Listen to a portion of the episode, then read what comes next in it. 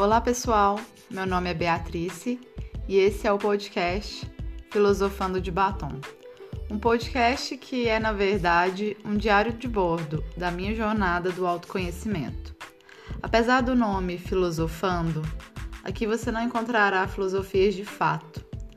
Você encontrará apenas as minhas filosofias, ou seja, os meus pensamentos e opiniões sobre qualquer assunto que minha mente e meu coração queiram falar. Este é um diário sobre a minha jornada e que eu espero que também te ajude com a sua.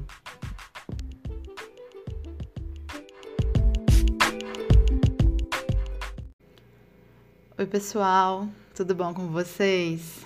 Bom, esse é o primeiro episódio do nosso podcast e eu confesso que eu tenho meio que procrastinado para começar por algum motivo que nem eu mesma sei ainda qual é.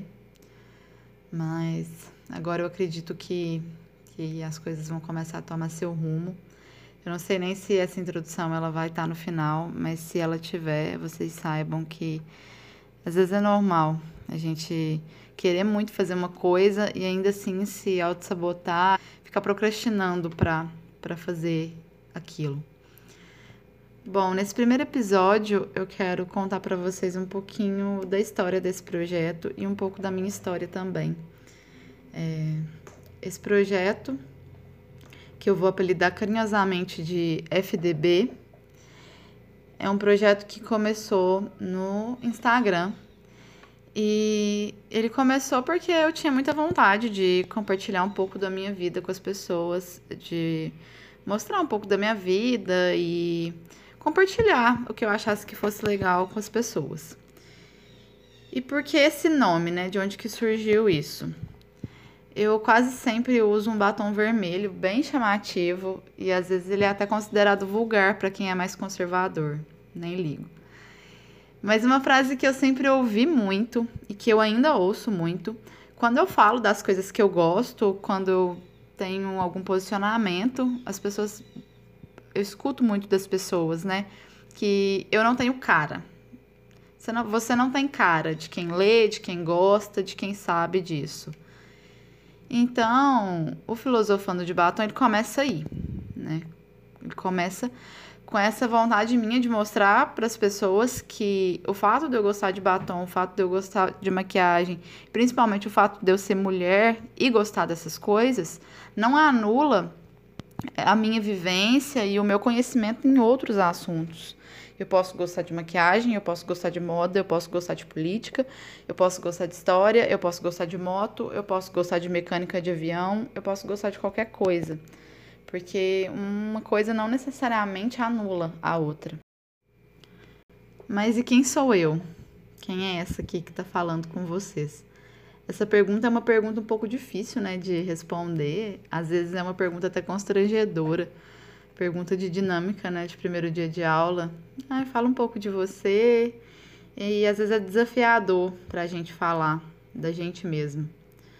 Bom, o meu nome do RG, o meu nome de verdade é Maria Beatrice Medeiros da Fonseca. Eu fui Maria até mais ou menos os 10 anos, depois eu me tornei Maria Beatrice. Aos 14 eu fui Bia. Aos 20, Beatrice Medeiros. E atualmente eu tô com 25 anos e eu tô me redescobrindo ou eu tô recriando quem eu sou. Eu não sei ainda ao certo. E é nesse ponto que as coisas começam a mudar um pouco de figura. Né? O Filosofando de Batom ele deixa de ser um espaço para eu mostrar quem eu sou e começa a ser também um espaço onde eu descubro, eu redescubro, eu construo, eu desconstruo quem eu sou. É, ele passa de ser um espaço de, de me mostrar para me descobrir também. Então eu vou contar um pouco da minha história. Eu nasci numa cidade no interior de Minas chamada Piumhi, P-I-U-M-H-I. É uma cidadezinha com cerca de 30 mil habitantes e é uma típica cidade do interior de Minas. Eu até brinco que lá é uma bolha no contexto social do país e do mundo. Eu nasci no dia 19 de janeiro de 1995, às 4 horas da tarde e era horário de verão. E a minha mãe conta que era um dia que estava muito quente, o sol estava rachando, como a gente diz. E foi nessa quinta-feira, quente e ensolarada, que eu estreiei no mundo. Eu comecei a me dar conta de que eu era gente com mais ou menos 4, 5 anos. E é a partir daí que eu enxergo a minha vida. É a partir daí que eu começo a lembrar da minha vida e contar a minha história. Na cidade aconteceram coisas muito importantes, é, que com certeza influenciam em quem eu sou hoje. Com cinco anos eu tive dois momentos, um muito feliz, o outro nem tanto. Com cinco anos, no ano 2000, eu ganhei o meu irmão mais novo, no dia 9 de julho de 2000, um dia bem frio.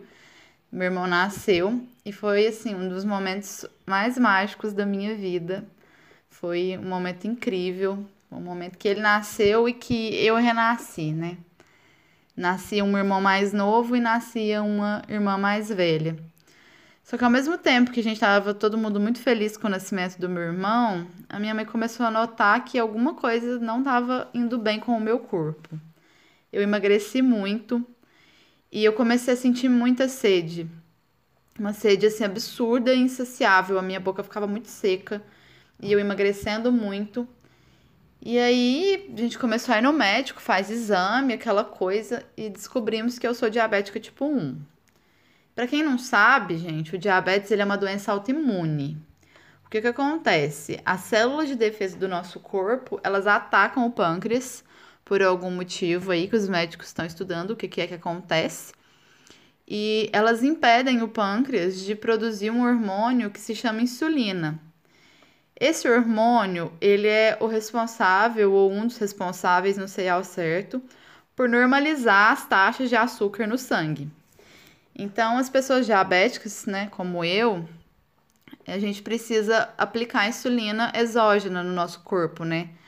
Através de seringas de insulina, para que a gente fique doce, mas na medida certa. Então, enquanto eu aprendi a ser irmã mais velha, eu aprendi também a ter autocontrole com a minha alimentação, a me acostumar com essas picadas da agulha. E por mais que pareça assim, uma coisa muito ruim, o diabetes ele não é tão ruim assim quanto ele parece. Ele me ensinou muitas coisas, ele me trouxe lições valiosas e que hoje, com 20 anos, né, convivendo com ele, quase minha vida toda, eu, eu aprendi que, que ele trouxe muita coisa para somar, apesar de, de parecer assim, ter só um lado ruim, não, ele teve um lado bom na minha vida. Ele me ensinou sobre autocuidado, sobre autorresponsabilidade, e, e são lições assim que eu vou levar para minha vida toda. Eu tive uma infância normal para os padrões de uma cidade do interior. Eu ia para a escola, eu brincava, eu gostava muito de ler e até então estava tudo bem. Mas eu tinha uma sensação de que eu não era uma criança normal. Eu sentia como se eu fosse uma peça fora do quebra-cabeça. Parecia que eu não me encaixava naquele espaço. Parecia que eu não me encaixava nos espaços em que me colocavam. Na minha adolescência, eu confesso que eu sofri um pouco de bullying eu fui uma adolescente que demorou um pouco para se desenvolver. Eu tinha os seios bem pequenos, as pernas tortas, eu vivia andando com a cabeça baixa e eu era muito tímida. Eu não tinha autoestima nenhuma e isso era um prato cheio, né, para os colegas ficarem ficarem me zoando. E na adolescência, aquela sensação de falta de encaixe, ela permaneceu e parece que ficou mais intensa, sabe? eu sentia que eu não fazia parte. Eu sentia que eu era uma carta totalmente fora do baralho. Eu tenho uma vida amorosa um pouco extensa. Eu tive três namorados, dos meus 14 até os 20 e poucos anos. Com 22 anos, se não me falha a memória, eu conheci o Raí. O Raí ele é meu atual companheiro e ele é uma peça muito importante na minha história. E a nossa história com certeza merece um podcast só para ela, porque é algo muito especial na minha vida. Atualmente eu tenho 25 anos, zero carimbos no passaporte, uma cara de pau invejável, dois pares de sapato de salto alto, eu não gosto muito, três faculdades trancadas, três gatos lindos e infinitas coisas boas para contar. Eu sou feminista, sou vegetariana, sou amante de diversas artes, principalmente a arte de viver.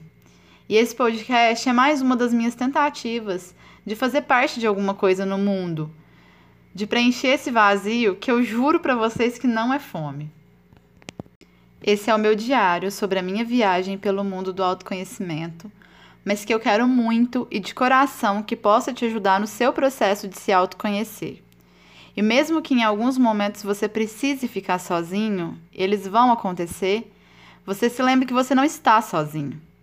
Clarice Lispector disse que quem caminha sozinho pode até chegar mais rápido, mas aquele que vai acompanhado com certeza vai mais longe. Então, quando você tiver aqueles momentos que você vai precisar ir para o quartinho escuro da sua mente e refletir sobre você e sobre a sua vida, quando você sair dali, você se lembre que você não está sozinho e que vai ter gente para te abraçar.